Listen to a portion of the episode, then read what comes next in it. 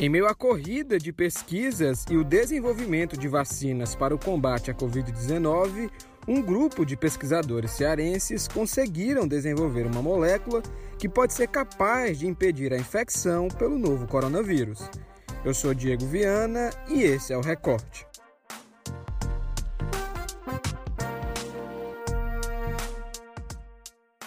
Os pesquisadores cearenses desenvolveram uma molécula sintética que aparenta ser capaz de impedir o vírus SARS-CoV-2, o causador da Covid-19, e que é capaz de infectar células humanas. A pesquisa faz parte de um projeto mais amplo que tem como objetivo produzir um medicamento eficaz contra o novo coronavírus a partir de moléculas desenhadas pelos próprios pesquisadores.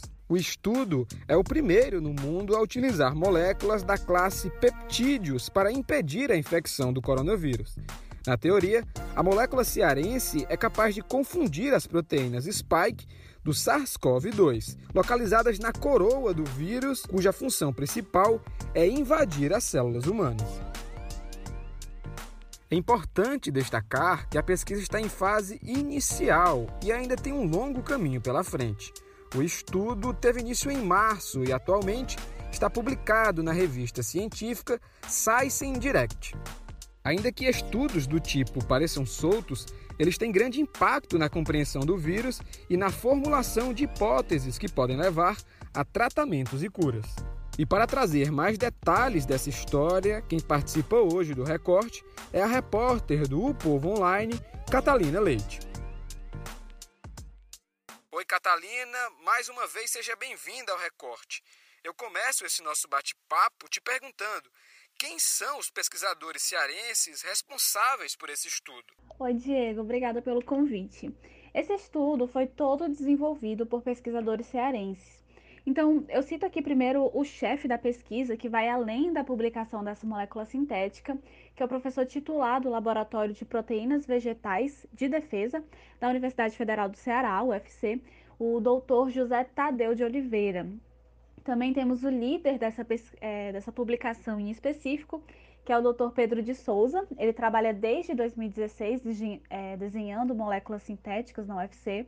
E aí também temos o Francisco Eilton Lopes, que é doutorando em biotecnologia da Escola de Saúde Pública do Ceará. Junto com eles estão também o doutorando em bioquímica na UFC, Jackson Lima Amaral, e o professor do Departamento de Bioquímica e Biologia Molecular da UFC, Dr. Cleverson de Freitas. O estudo também tem chamado a atenção pelo ineditismo da ideia de utilizar moléculas no combate ao vírus da Covid-19. É, explica para a gente como deve ser esse processo. Então, vamos lá. Como é que o SARS-CoV-2, que é o coronavírus que causa a Covid-19, infecta a gente, né? Ele tem uma proteína chamada proteína spike, que em, em português seria tipo proteína espinho. Ela fica localizada na coroa do coronavírus e a função dela é reconhecer um receptor nas células humanas chamado de ACE2, ACE2. Quando a Spike reconhece o ACE2, ela interage com ele e aí invade as células humanas. Ela faz isso para poder usar aquela estrutura para se multiplicar e aí causar de fato a infecção, né? O que é essa molécula sintética? Ou seja, ela foi desenvolvida pelos pesquisadores, ela foi desenhada por eles. O que essa molécula faz é confundir a proteína spike e induzir a spike ao erro. É, isso quer dizer que a partir daí ela não consegue mais se relacionar com o receptor ACE2 e por não conseguir invadir a célula humana, ela morre. O, o Pedro, que é o líder dessa publicação, ele comparou como se ele comparou falando que é como se fosse uma chave é, tentando abrir uma fechadura que não é dela. Então simplesmente não funciona. É, o inédito disso tudo é que é a primeira tentativa no mundo de usar uma classe de moléculas chamada peptídeos. Até então estavam tentando usar é, outros tipos de moléculas e tudo mais. Outra questão importante é como estão sendo feitos os testes e quais os próximos passos desse estudo. Toda essa testagem que levou à publicação de dados que indicam a possível, e é bom ressaltar isso, ainda não é nada definido, né? a, é, é uma possibilidade ainda, é um, um indicativo. É, essa possível capacidade da molécula sintética impedir a infecção foi feita por computador. É um tipo de testagem chamada in silico, na qual você usa simulações de computador para ver a eficácia daquela molécula. O Pedro, novamente líder dessa publicação, me explicou que as análises em sílico são muito mais rápidas que as em laboratório, que a gente chama de in vitro. Aí por isso decidiram começar por aí.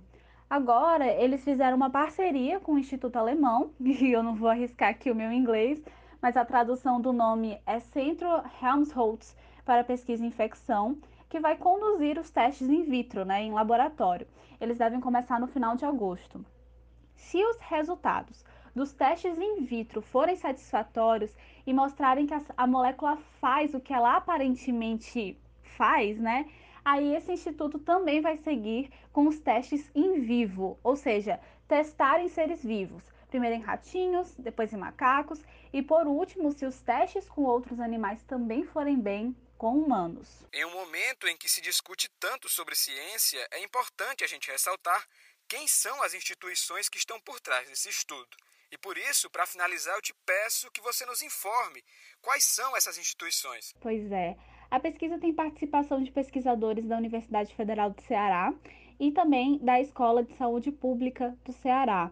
E o Francisco ele também integra o Núcleo de Biologia Experimental da Universidade de Fortaleza. E quem traz a dica de hoje do recorte é ele, que já tem cadeira cativa aqui no podcast o nosso querido crítico de cinema PH Santos.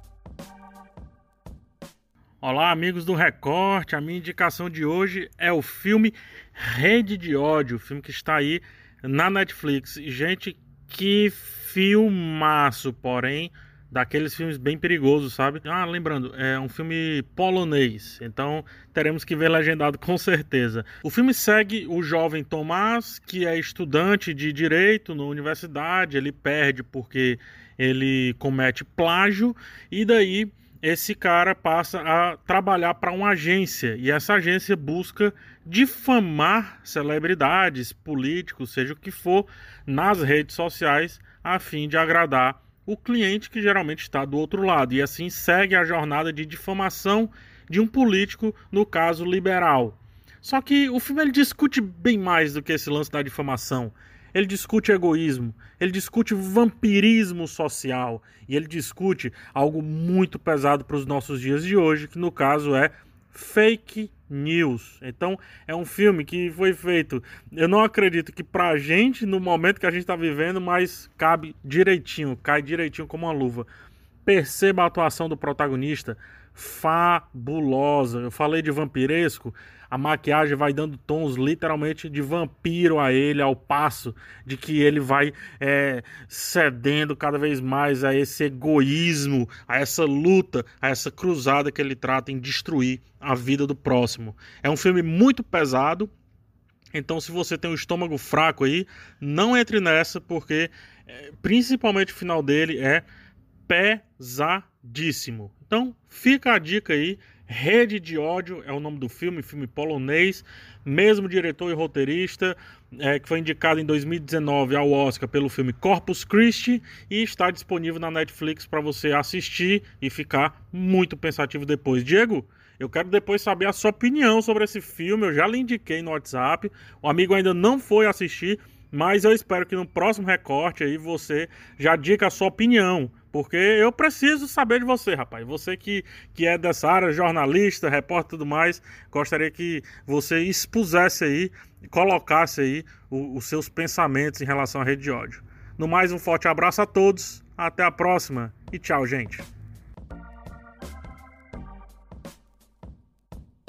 Olha, é, eu sempre prometo também falar sobre as indicações do PH aqui no final do episódio, reservar um espaço para comentar essas indicações dele e ainda não fiz isso, mas eu garanto que nos próximos episódios você vai ouvir aí a minha opinião também sobre o filme, que é um filme interessante pela proposta e por tratar de um assunto tão importante e tão atual.